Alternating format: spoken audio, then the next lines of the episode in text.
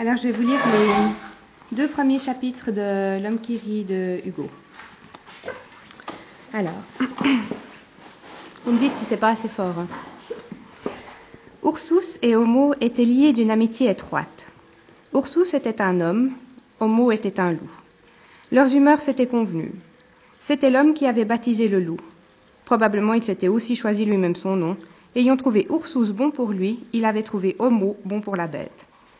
L'association de cet homme et de ce loup profitait aux foires, aux fêtes de paroisse, aux coins de rue où les, passants s'attroupent, et aux besoins qu'éprouve partout le peuple d'écouter des sornettes et d'acheter de leur vietton. Ce loup, docile et gracieusement subalterne, était agréable à la foule. Voir des apprivoisements est une chose qui plaît. Notre suprême contentement est de regarder défiler toutes les variétés de la domestication. C'est ce qui fait qu'il y a tant de gens sur les passages des cortèges royaux. Ursus et Homo allaient de carrefour en carrefour, de place publique d'Aberystwyth aux places publiques de Jedburgh, de pays en pays, de comté en comté et de ville en ville. Un marché épuisé, il passait à l'autre. Ursus habitait une cahute roulante qu'Homo, suffisamment civilisé, traînait le jour et gardait la nuit. Dans les routes difficiles, dans les montées, quand il y avait trop d'ornières et trop de boue, l'homme se bouclait la bricole au cou et tirait fraternellement côte à côte avec le loup. Ils avaient ainsi vieilli ensemble. Ils campaient à l'aventure dans une friche, dans une clairière, dans la patte d'oie d'un entrecroisement de routes, à l'entrée des hameaux, aux portes des bourgs, dans les halles, dans les mailles publiques, sur la lisière des parcs, sur les parvis d'église. Quand la carriole s'arrêtait dans quelques champs de foire, quand les commères accouraient béantes, quand les curieux faisaient cercle, Ourous pérorait. Homo approuvait. Homo, une sébille dans sa gueule, faisait poliment la quête dans l'assistance. Ils gagnaient leur vie. Le loup était lettré, l'homme aussi. Le loup avait été dressé par l'homme, ou s'était dressé tout seul, à diverses gentillesses de loup qui contribuaient à la recette. Surtout, ne dégénère pas en homme, lui disait son ami. Le loup ne mordait jamais, l'homme quelquefois. Du moins, mordre était la prétention d'Ursus. Ursus était un misanthrope et pour souligner sa misanthropie, il s'était fait battleur. Pour vivre aussi, car l'estomac impose ses conditions. De plus, ce battleur misanthrope, soit pour se compliquer, soit pour se compléter, était médecin. Médecin, c'est peu. Ursus était ventriloque. On le voyait parler sans que sa bouche remuât. Il copiait à s'y méprendre l'accent et la prononciation du premier venu. Il imitait les voix à croire entendre les personnes. À lui tout seul, il faisait le murmure d'une foule, ce qui lui donnait, droit au titre d'angastrimite. Il le prenait. Il reproduisait toutes sortes de cris d'oiseaux, la grive, le grasset, l'alouette pépi, qu'on nomme aussi la béguinette, le merle à plastron blanc, tous voyageurs comme lui. De façon que par instant, il vous faisait entendre à son gré ou une place publique couverte de rumeurs humaines, ou une prairie pleine de voix bestiales, tantôt orageux comme une multitude, tantôt puéril et serein comme l'aube. Du reste, ces talents-là, quoique rares, existent. Au siècle dernier, un nommé Touzel, qui imitait les cohues mêlés d'hommes et d'animaux, et qui copiait tous les cris de bêtes, était attaché à la personne de Buffon en qualité de ménagerie. Ursus était sagace, invraisemblable et curieux, et enclin aux explications singulières que nous appelons fables. Il avait l'air d'y croire. Cette effronterie faisait partie de sa malice. Il regardait dans la main des quidam, ouvrait des livres au hasard et concluait, prédisait des sorts, enseignait qu'il est dangereux de rencontrer une jument noire, et plus dangereux encore de s'entendre, au moment où l'on part en voyage, appelé par quelqu'un qui ne sait pas où vous allez, et il s'intitulait Marchand de superstition. Il disait Il y a entre l'archevêque de Canterbury et moi une différence. Moi, j'avoue. Si bien que l'archevêque, justement indigné, le fit un jour venir, mais Ursus, adroit, désarma sa grâce en lui récitant un sermon de lui, Ursus, sur leur jour saint de Christmas, que l'archevêque charmé apprit par cœur, débita en chair et publia, comme de lui archevêque. Moyennant quoi il pardonna. Ursus médecin guérissait parce que, ou quoique. Il pratiquait les aromates. Il était versé dans les simples. Il tirait parti de la profonde puissance qui est dans un tas de plantes dédaignées, la coudre moissine, la bourdaine blanche, le hardeau, la moncienne, la bourrépine, la viorne, le nerf brun.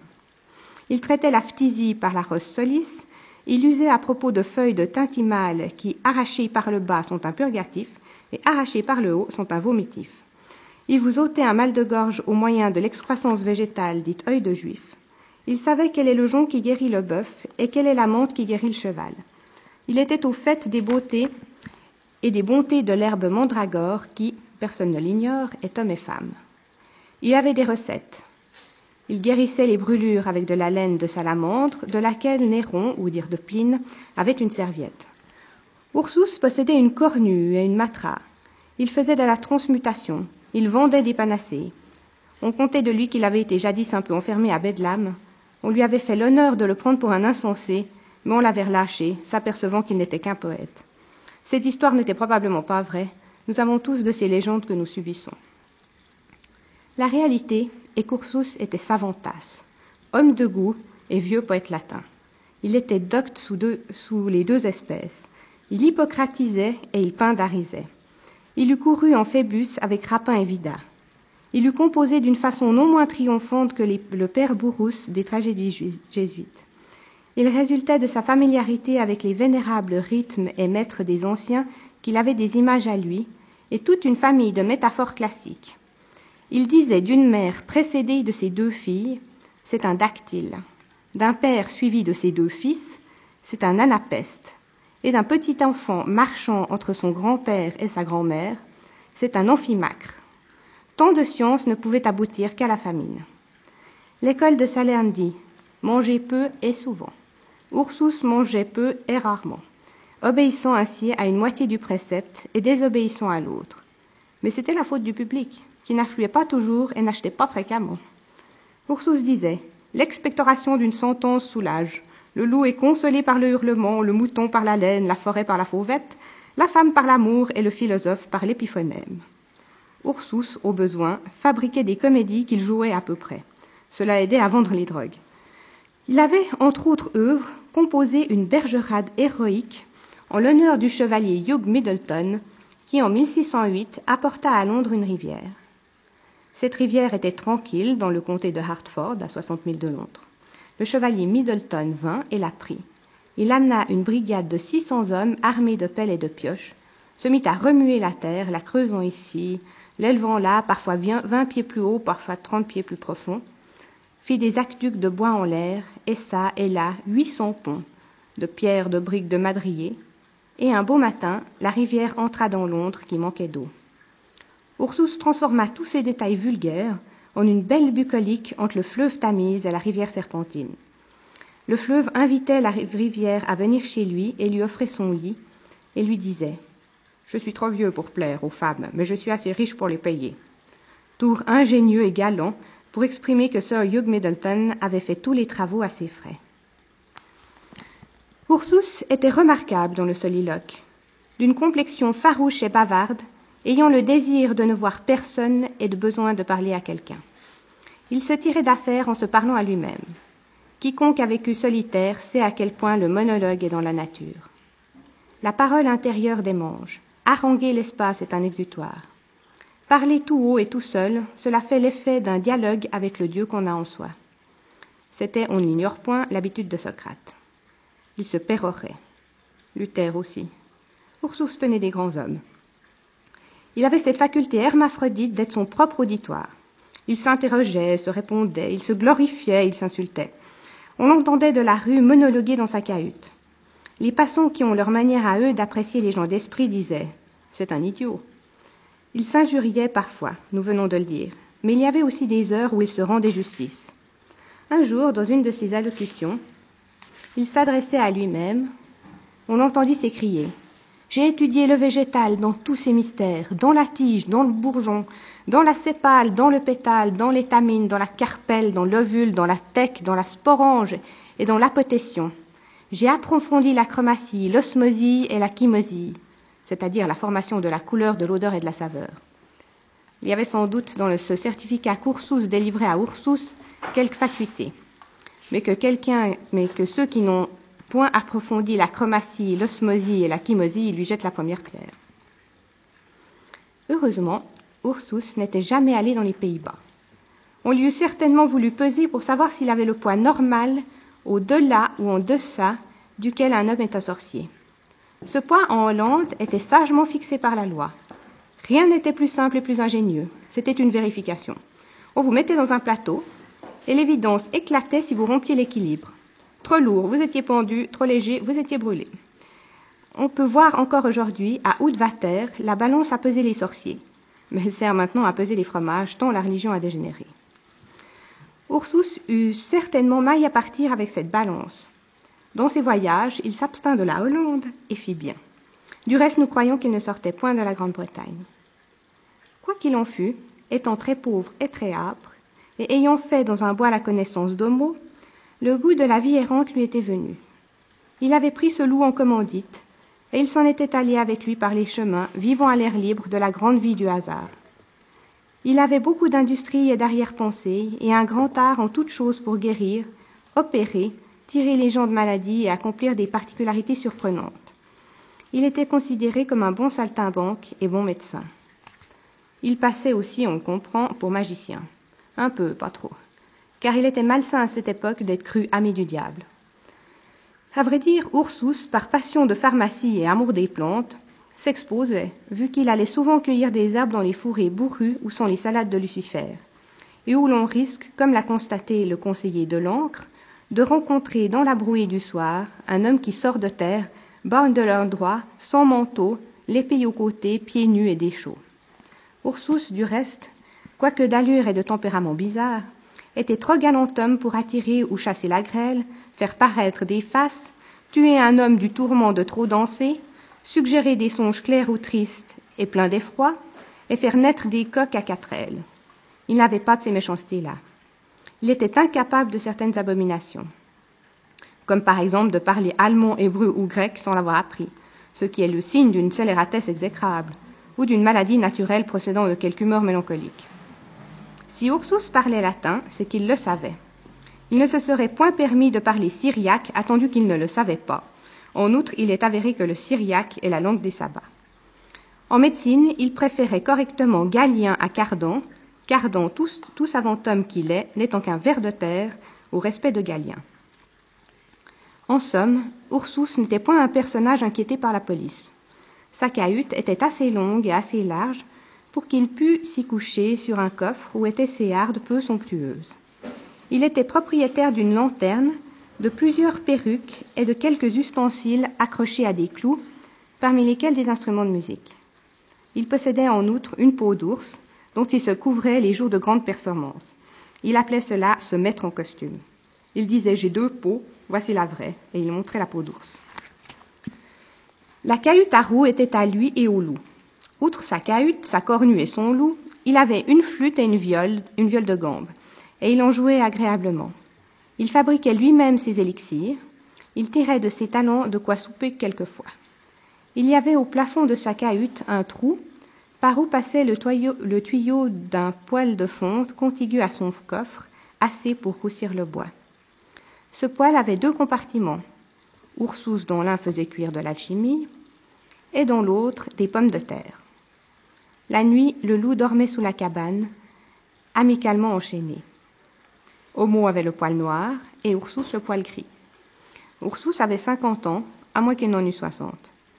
Son acceptation de la destinée humaine était telle qu'il mangeait, on vient de le voir, des pommes de terre, immondices dont on nourrissait les pourceaux et les, forçats. Il mangeait cela indigné et résigné. Il n'était pas grand, il était long, il était ployé et mélancolique. La taille courbée du vieillard, c'est le tassement de la vie. La nature l'avait fait pour être triste. Il lui était difficile de sourire et il lui avait toujours été impossible de pleurer. Il lui manquait cette consommation, les larmes, et ce palliatif, la joie. Un vieux homme est une ruine pensante. Ursus était cette ruine-là. Une locacité de charlatan, une maigreur de prophète, une irascibilité de mine chargée, tel était Ursus. Dans sa jeunesse, il avait été philosophe chez un lord. Cela se passait il y a cent quatre-vingts ans, du temps que les hommes étaient un peu plus des loups qu'ils ne le sont aujourd'hui. Pas beaucoup plus. Homo n'était pas le premier loup venu. À son appétit de nèfles et de pommes, on l'eût pris pour un loup de prairie. À son pelage foncé, on l'eut pris pour un licaon, et à son hurlement atténué un aboiement, on l'eût pris pour un culpeux. Mais on n'a point encore assez observé la pupille du culpeux pour être sûr que ce n'est point un renard. Et Homo était un vrai loup. Sa longueur était de cinq pieds, ce qui est une belle longueur de loup, même en Lituanie. Il était très fort. Il avait le regard oblique, ce qui n'était pas sa faute. Il avait la langue douce et il en léchait parfois Ursus. Il avait une étroite bosse de poils courts sur l'épine dorsale et il était maigre d'une bonne maigreur de forêt. Avant de connaître Ursus et d'avoir une carriole à traîner, il faisait allègrement ses quarante lieues dans une nuit. Ursus, le rencontrant dans un hallier près d'un ruisseau d'eau vive, l'avait pris en estime en le voyant pêcher des écrevisses avec sagesse et prudence, et avait salué en lui un honnête et authentique loup coupara du genre dit chien crabier. Ursus préférait Homo comme bête de somme à un âne. Faire tirer sa cahute à un âne lui eût répugné, il fait trop cas de l'âne pour cela. En outre, il avait remarqué que l'âne, songeur à quatre pattes peu compris des hommes, a parfois un dressement d'oreilles inquiétant quand les philosophes disent des sottises. Dans la vie, entre notre pensée et nous, un âne est un tiers, c'est gênant. Comme ami, Ursus préférait Homo à un chien, estimant que le loup vient de plus loin vers l'amitié. C'est pourquoi Homo suffisait à Ursus. Homo était pour Ursus plus qu'un compagnon. C'était un analogue. Ursus lui tapait ses flancs creux en disant J'ai trouvé mon tome second.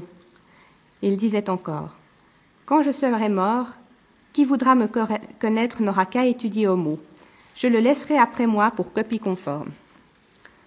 La loi anglaise, peu tendre aux bêtes des bois, eût pu chercher querelle à ce loup et à le chicaner sur sa hardiesse d'aller familièrement dans les villes. Mais Homo profitait de l'immunité accordée par un statut d'Édouard IV au domestique. Pourra tout domestique, suivant son maître, aller et venir librement.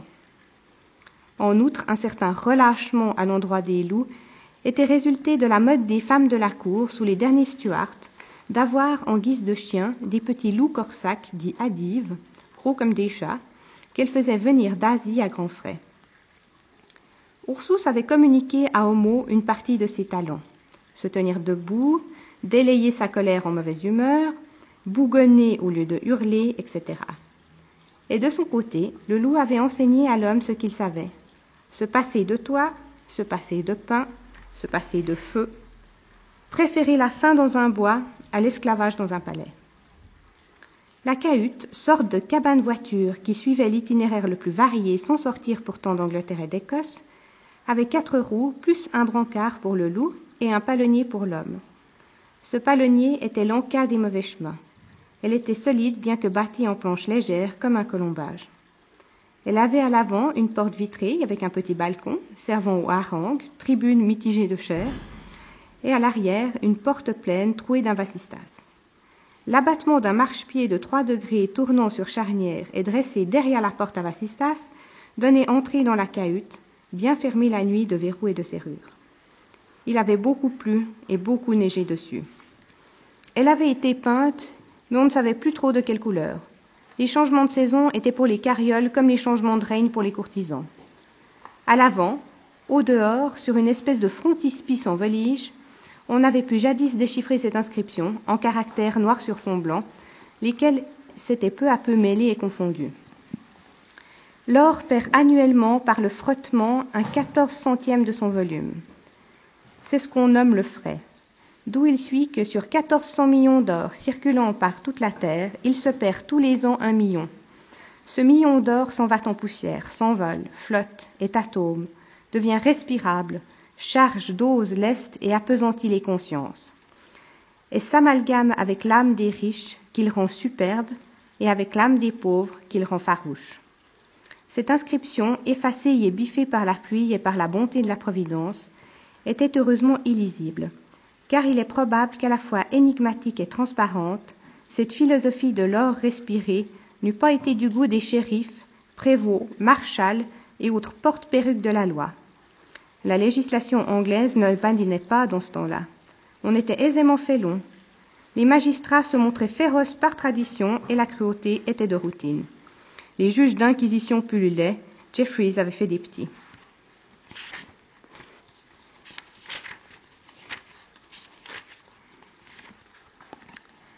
Ursus admirait Homo. On admire près de soi, c'est une loi. Être toujours sourdement furieux, c'était la situation intérieure d'Ursus, et gronder était sa situation extérieure. Ursus était le mécontent de la création. Il était dans la nature celui qui fait de l'opposition. Il prenait l'univers en mauvaise part.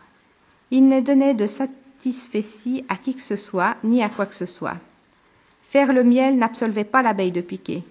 Une rose épanouie n'absolvait pas le soleil de la fièvre jaune et du vomito négro. Il est probable que dans l'intimité, Ursus faisait partie de critiques, pardon, faisait beaucoup de critiques à Dieu. Il disait Évidemment, le diable est Arsor, et le tort de Dieu, c'est d'avoir lâché la détente. Il n'approuvait guère que les princes, et il avait sa manière à lui de les applaudir. Un jour que Jacques II donna en don à la Vierge d'une chapelle catholique irlandaise une lampe d'or massif, Ursus, qui passait par là, avec Homo, plus indifférent, éclata en admiration devant tout le peuple et s'écria Il est certain que la Sainte Vierge a bien plus besoin d'une lampe d'or que les petits enfants que voilà pieds nus n'ont besoin de souliers. De telles preuves de sa loyauté et l'évidence de son respect pour les puissances établies ne contribuèrent probablement pas peu à faire tolérer par les magistrats son existence vagabonde et sa mésalliance avec un loup. Il laissait quelquefois le soir, par faiblesse amicale, Homo se détirer un peu les membres et errer en liberté autour de la cahute. Le loup était incapable d'un abus de confiance et se comportait en société, c'est-à-dire parmi les hommes avec la discrétion d'un caniche. Pourtant, si l'on eût eu affaire à des alcades de mauvaise humeur, cela pouvait avoir des inconvénients. Aussi Ursus maintenait-il le plus possible l'honnête loup enchaîné. Au point de vue politique, son écriteau sur l'or, devenu indéchiffrable et d'ailleurs peu intelligible, n'était autre chose qu'un barbouillage de façade et ne le dénonçait point. Même après Jacques II et sous le règne respectable de Guillaume et Marie, les petites villes des comtés d'Angleterre pouvaient voir rôder paisiblement sa carriole.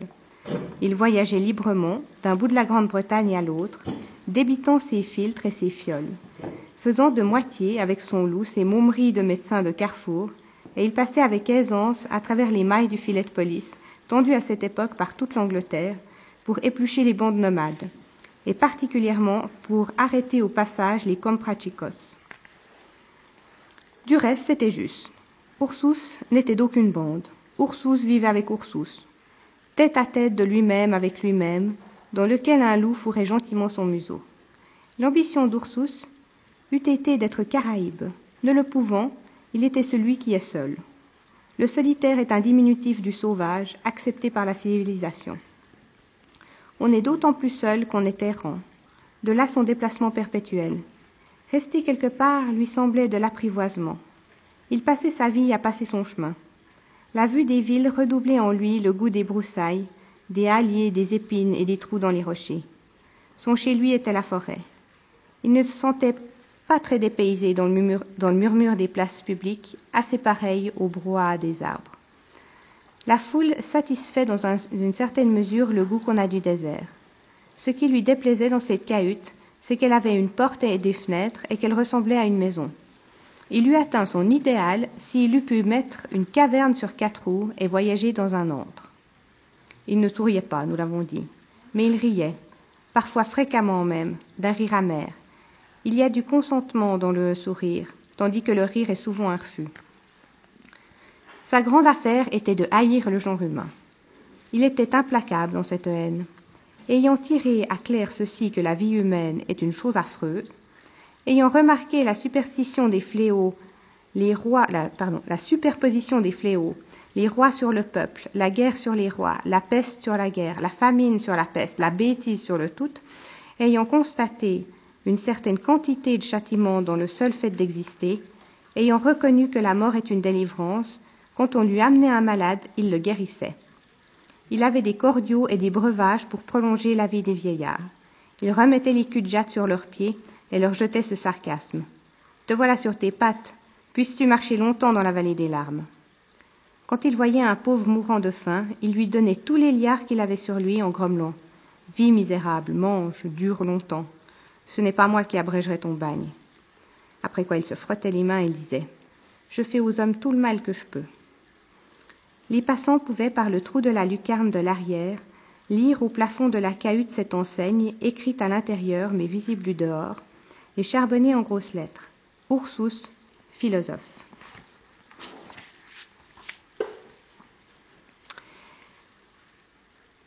Les comprachicos. Qui connaît à cette heure le mot comprachicos et qui en sait le sens? Les comprachicos ou compra, comprapequeños était une hideuse et étrange affiliation nomade, fameuse au XVIIe siècle, oubliée au XVIIIe, ignorée aujourd'hui. Les comprachicos sont comme la poudre de succession, un ancien détail social caractéristique. Ils font partie de la vieille laideur humaine. Pour le grand regard de l'histoire qui voit les ensembles, les comprachicos se rattachent à l'immense fait esclavage. Joseph, vendu par ses frères, est un chapitre de leur légende. Les comprachicos on laissé trace dans les législations pénales d'Espagne et d'Angleterre. On trouve ça et là, dans la confusion obscure des lois anglaises, la pression de ce fait monstrueux, comme on trouve l'empreinte d'un pied sauvage dans une forêt. Comprachicos, de même que compra est un mot espagnol composé qui signifie les achètes petits. Les comprachicos faisaient le commerce des enfants. Ils en achetaient et ils en vendaient. Ils n'en dérobaient point. Le vol des enfants est une autre industrie. Et que faisait-il de ces enfants? Des monstres. Pourquoi des monstres? Pour rire. Le peuple a besoin de rire, les rois aussi. Il faut au carrefour le baladin, il faut au Louvre le bouffon. L'un s'appelle Turlupin, l'autre Triboulet. Les efforts de l'homme pour se procurer de la joie sont parfois dignes de l'attention du philosophe. Qu'ébauchons-nous dans ces quelques pages préliminaires? Un chapitre du plus terrible des livres, du livre qu'on pourrait intituler L'exploitation des malheureux par les heureux. Un enfant destiné à être un joujou pour les hommes, cela a existé. Cela existe encore aujourd'hui. Aux époques naïves et féroces, cela constitue une industrie spéciale. Le XVIIe siècle, dit grand siècle, fut une de ces époques. C'est un siècle très byzantin. Il eut la naïveté corrompue et la férocité délicate, variété curieuse de civilisation. Un tigre faisant la petite bouche, Madame de Sévigné minaude à propos du bûcher et de la roue. Ce siècle exploita beaucoup les enfants. Les historiens flatteurs de ce siècle ont caché la plaie, mais ils ont laissé voir le remède. Vincent Paul. Pour que l'homme hochet réussisse, il faut le prendre de bonne heure. Le nain doit être commencé petit. On jouait de l'enfance. Mais un enfant droit, ce n'est pas amusant. Un bossu, c'est plus gai. De là un art il y avait des éleveurs. On prenait un homme et l'on faisait un avorton. On prenait un visage et l'on faisait un mufle. On tassait la croissance, on pétrissait la physionomie. Cette production artificielle de ces cas tétraologiques avait ses règles. C'était toute une science. Qu'on s'imagine une orthopédie en sens inverse. Là où Dieu a mis le regard, cet art mettait le strabisme. Là où Dieu a mis l'harmonie, on mettait la difformité. Là où Dieu a mis la perfection, on rétablissait l'ébauche. Et aux yeux des connaisseurs, c'était l'ébauche qui était parfaite. Il y avait également des reprises en sous-œuvre pour les animaux.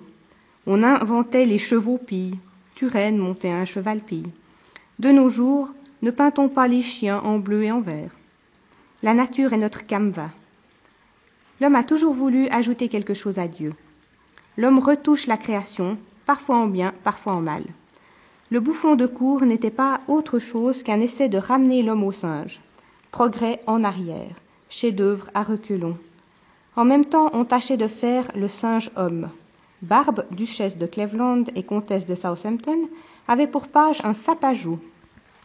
Chez Françoise Sutton, baronne Dudley, huitième péresse du banc des barons, le thé était servi par un babouin vêtu de brocart d'or que Lady Dudley appelait mon nègre. Catherine Sidley, comtesse de Dorchester, allait prendre séance au Parlement dans un carrosse armorié derrière lequel se tenaient debout, museau au vent, trois papillons en grande livrée.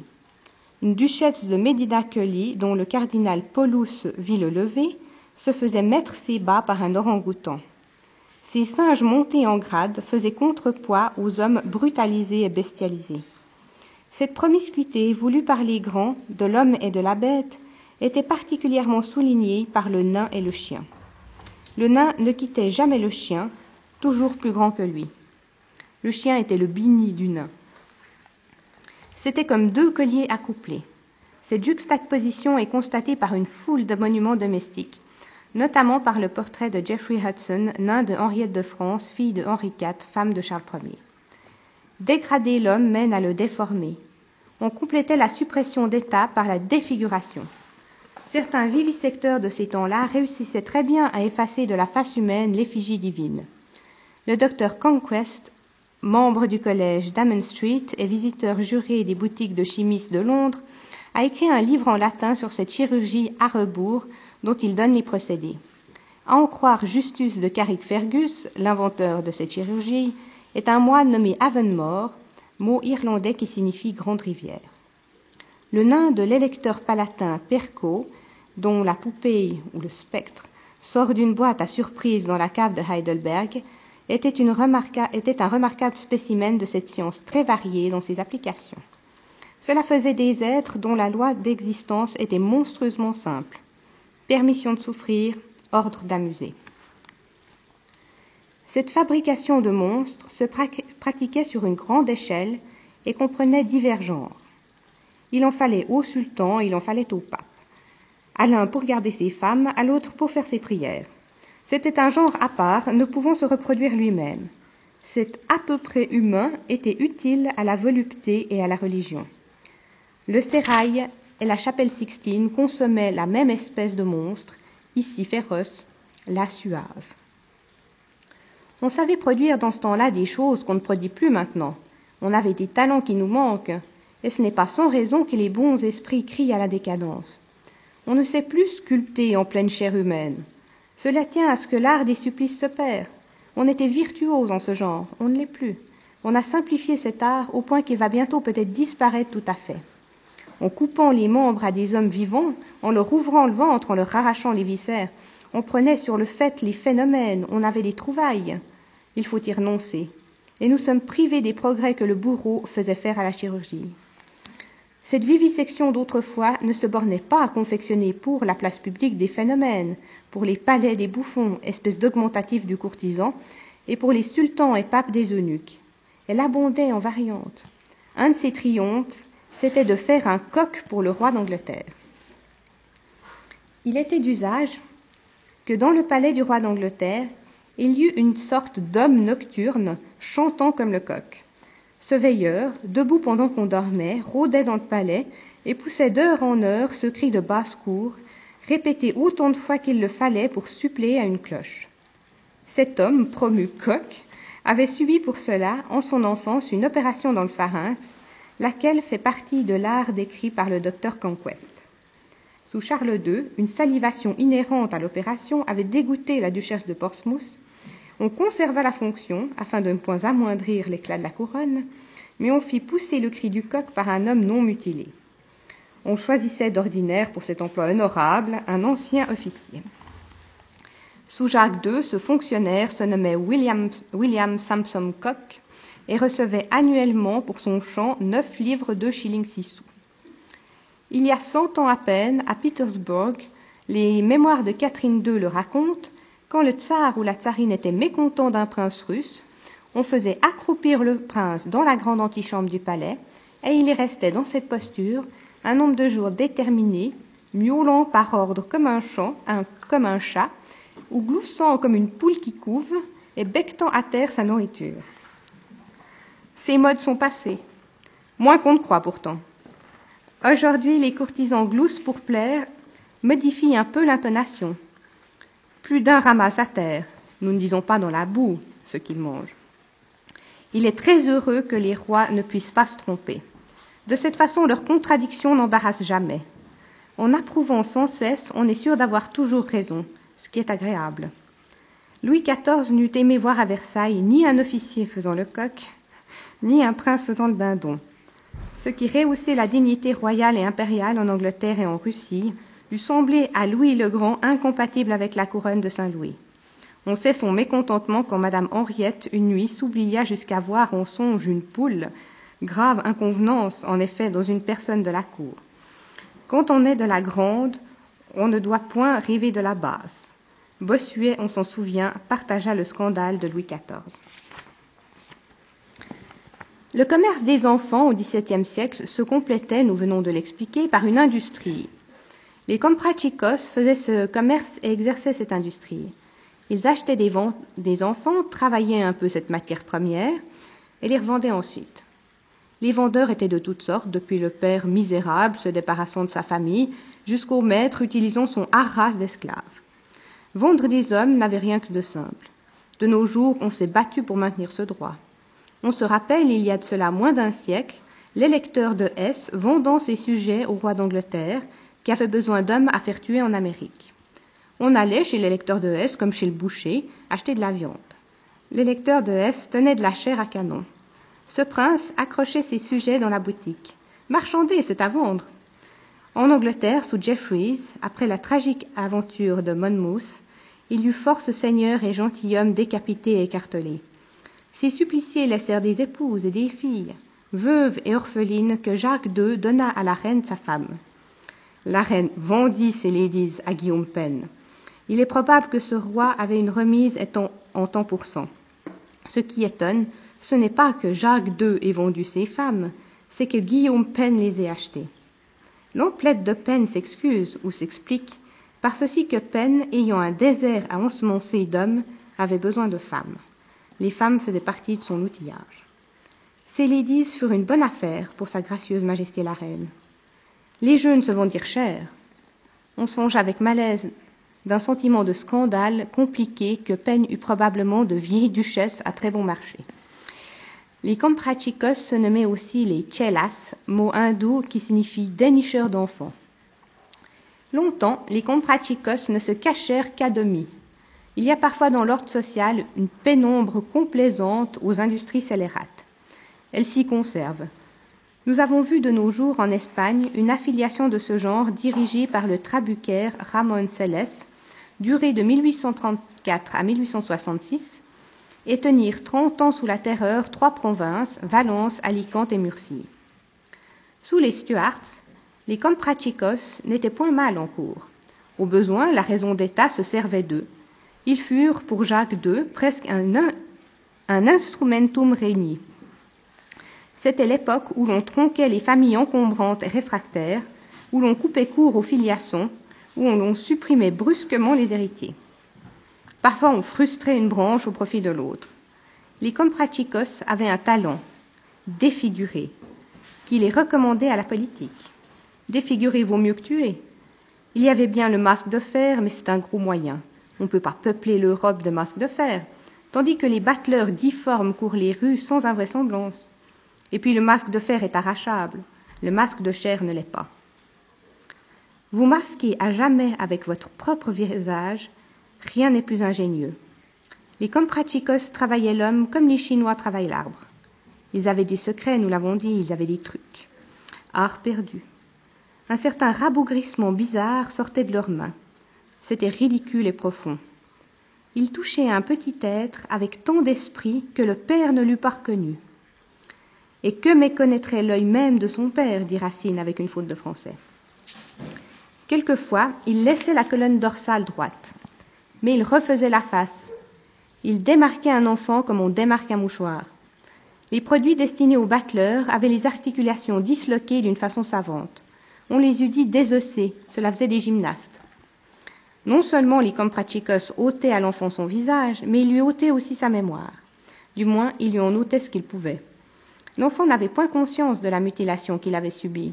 Cette épouvantable chirurgie laissait trace sur sa face, non dans son esprit. Il pouvait se souvenir, tout au plus qu'un jour, il avait été saisi par des hommes, puis qu'il s'était endormi, et qu'ensuite on l'avait guéri. Guéri de quoi Il l'ignorait. Des brûlures par le soufre et des incisions par le fer, il ne s'en rappelait pas. Les comprachicos, pendant l'opération, assoupissaient le petit patient au moyen d'une poudre stupéfiante qui passait pour magique et qui supprimait la douleur.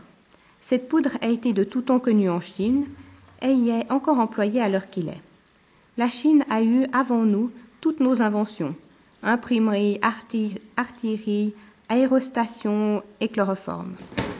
Seulement, la découverte qui en Europe prend tout de suite vie et croissance et devient prodige et merveille, reste embryon en Chine, mais s'y conserve morte.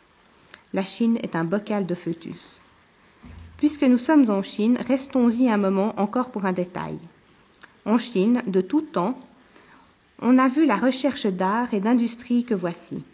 C'est le moulage de l'homme vivant. On prend un enfant de deux ou trois ans, on le met dans un vase de porcelaine, plus ou moins bizarre, sans couvercle et sans fond, pour que la tête et les pieds passent. Le jour, on tient ce vase debout, la nuit, on couche pour que l'enfant puisse dormir. L'enfant grossit ainsi sans grandir, emplissant de sa chair comprimée et de ses os tordus les bossages du vase. Cette croissance en bouteille dure plusieurs années. À un moment donné, elle est irrémédiable. Quand on juge que cela a pris et que le monstre est fait, on casse le vase. L'enfant en sort, et l'on a un homme ayant la forme d'un pot. C'est commode, on peut d'avance se commander son nain de la forme qu'on veut. Jacques II toléra les comprachicos. Par une bonne raison, c'est qu'il s'en servait. Cela du moins lui arriva plus d'une fois. On ne dédaigne pas toujours ceux qu'on méprise. Cette industrie d'en bas, expédient excellent parfois pour l'industrie d'en haut, qu'on nomme la politique, était volontairement laissée misérable, mais point persécutée.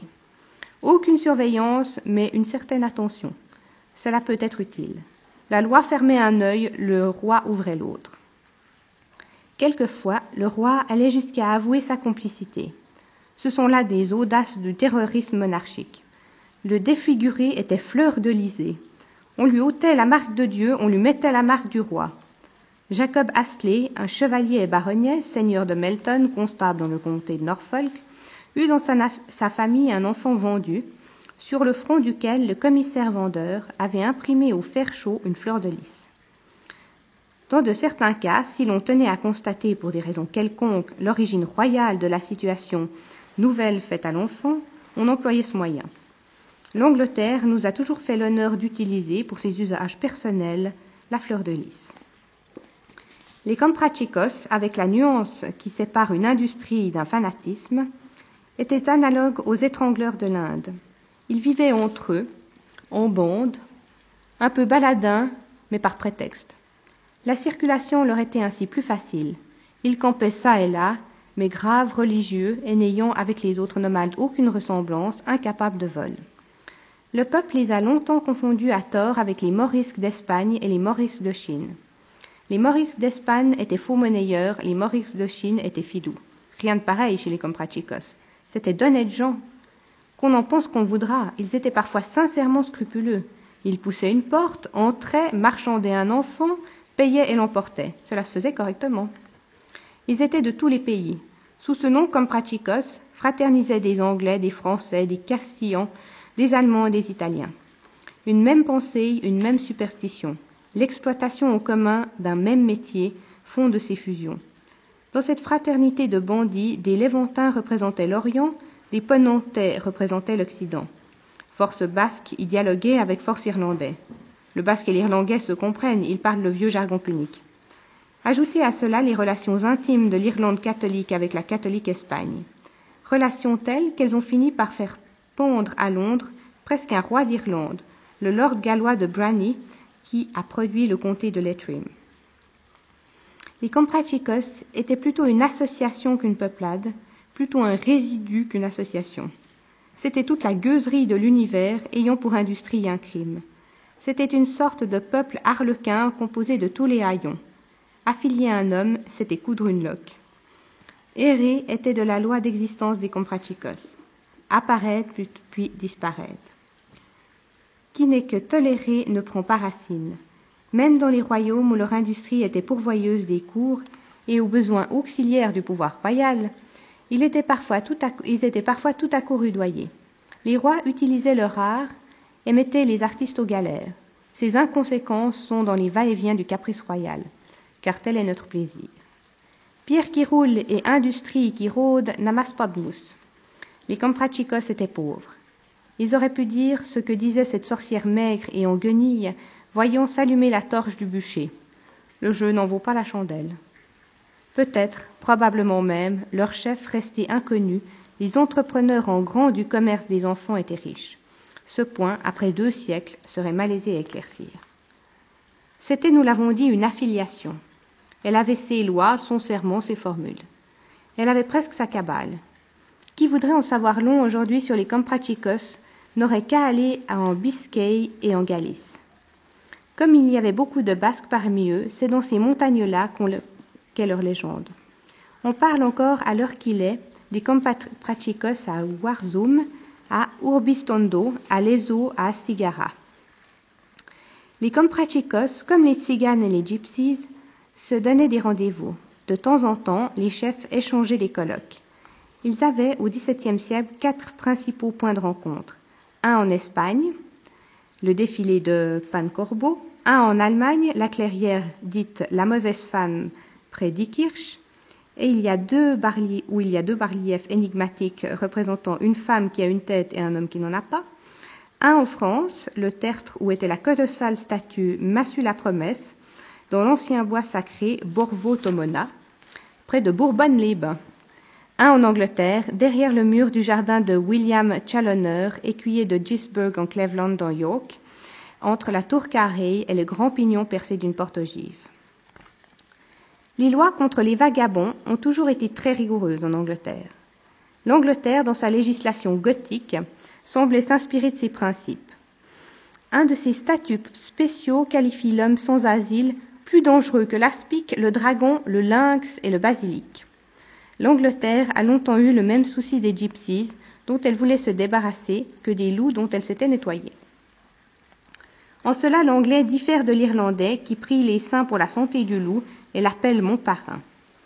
La loi anglaise, pourtant, de même qu'elle tolérait, on vient de le voir, le loup apprivoisé et domestiqué, devenu en quelque sorte un chien, tolérait le vagabond à l'état, devenu un sujet.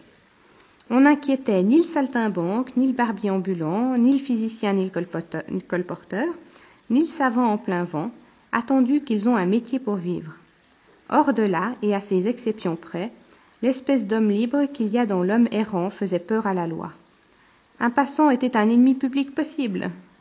Cette chose moderne, flânée, était ignorée. On ne connaissait que cette chose antique, rôdée. La mauvaise mine, ce, je ne sais quoi que tout le monde comprend et que personne ne peut définir, suffisait pour que la société prît un homme au collet. Où demeures-tu? Que fais-tu?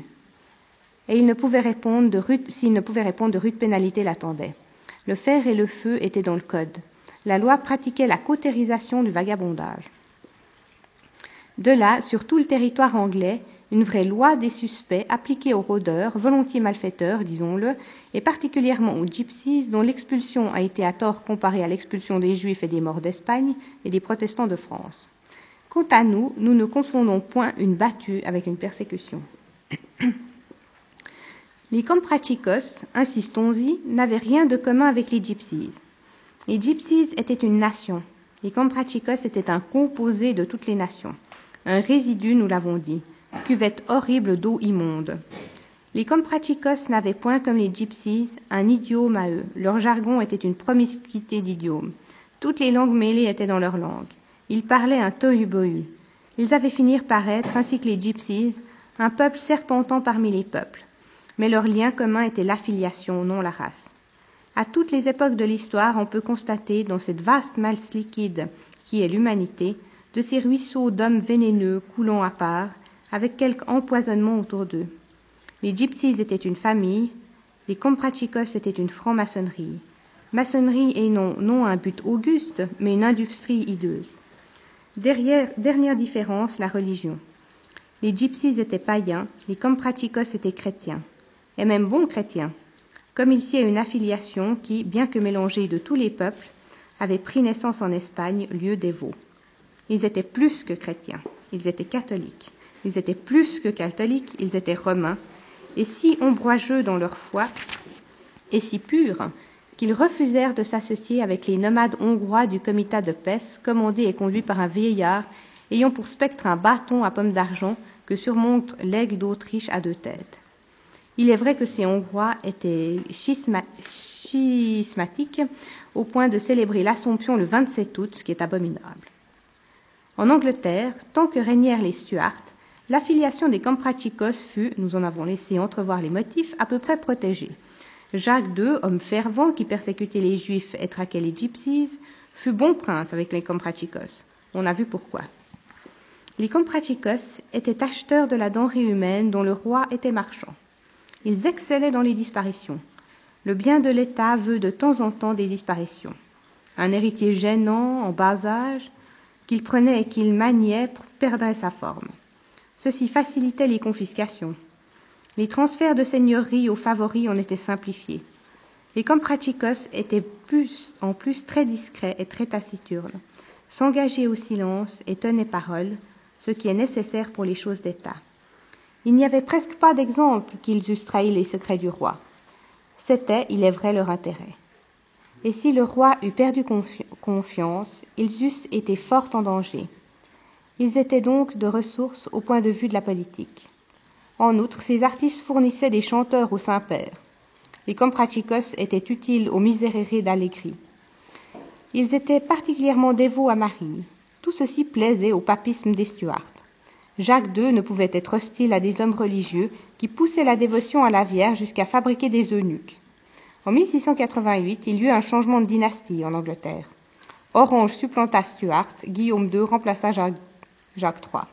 Jacques II alla mourir en exil, où il se fit des miracles sur son tombeau, et où ses reliques guérirent l'évêque d'Autan de la fistule, digne récompense des vertus chrétiennes de ce prince. Guillaume, n'ayant point les mêmes idées ni les mêmes pratiques que Jacques, fut sévère au Comprachicos. Mit beaucoup de bonne volonté à l'écrasement de cette vermine. Un statut des premiers temps de Guillaume et Marie frappa rudement l'affiliation des acheteurs d'enfants. Ce fut un coup de massue sur les Comprachicos désormais pulvérisés. Au terme de ce statut, les hommes de cette affiliation, pris et dûment convaincus, devaient être marqués sur l'épaule au fer chaud imprimant un R qui signifie rogue, c'est-à-dire gueux, sur la main gauche d'un T signifiant thief, c'est-à-dire voleur, et sur la main droite d'un M signifiant manslay, c'est-à-dire meurtrier. Les chefs, présumés riches quoique d'aspect mendiant, seraient punis de colistrigium, qui est le pilori, et marqués au front d'un P, plus leurs biens confisqués et les arbres de leur bois déracinés. Ceux qui ne dénonceraient point les comprachicos seraient châtiés de confiscation et de prison perpétuelle comme pour le crime de misprison. Quant aux femmes trouvées parmi ces hommes, elles subissaient le cucking stool, qui est un trébuchet dont l'appellation composée du mot signifie coquine et du mot allemand Stuhl signifie chaise de. La loi anglaise étant douée d'une longévité bizarre, cette punition existe encore dans la législation d'Angleterre pour les femmes querelleuses. On suspend le cooking stool au-dessus d'une rivière ou d'un étang, on assoit la femme dedans et on laisse tomber la chaise dans l'eau, puis on la retire et on recommence trois fois ce plongeon de la femme pour rafraîchir sa colère, dit le commentateur de Chamberlain. Voilà.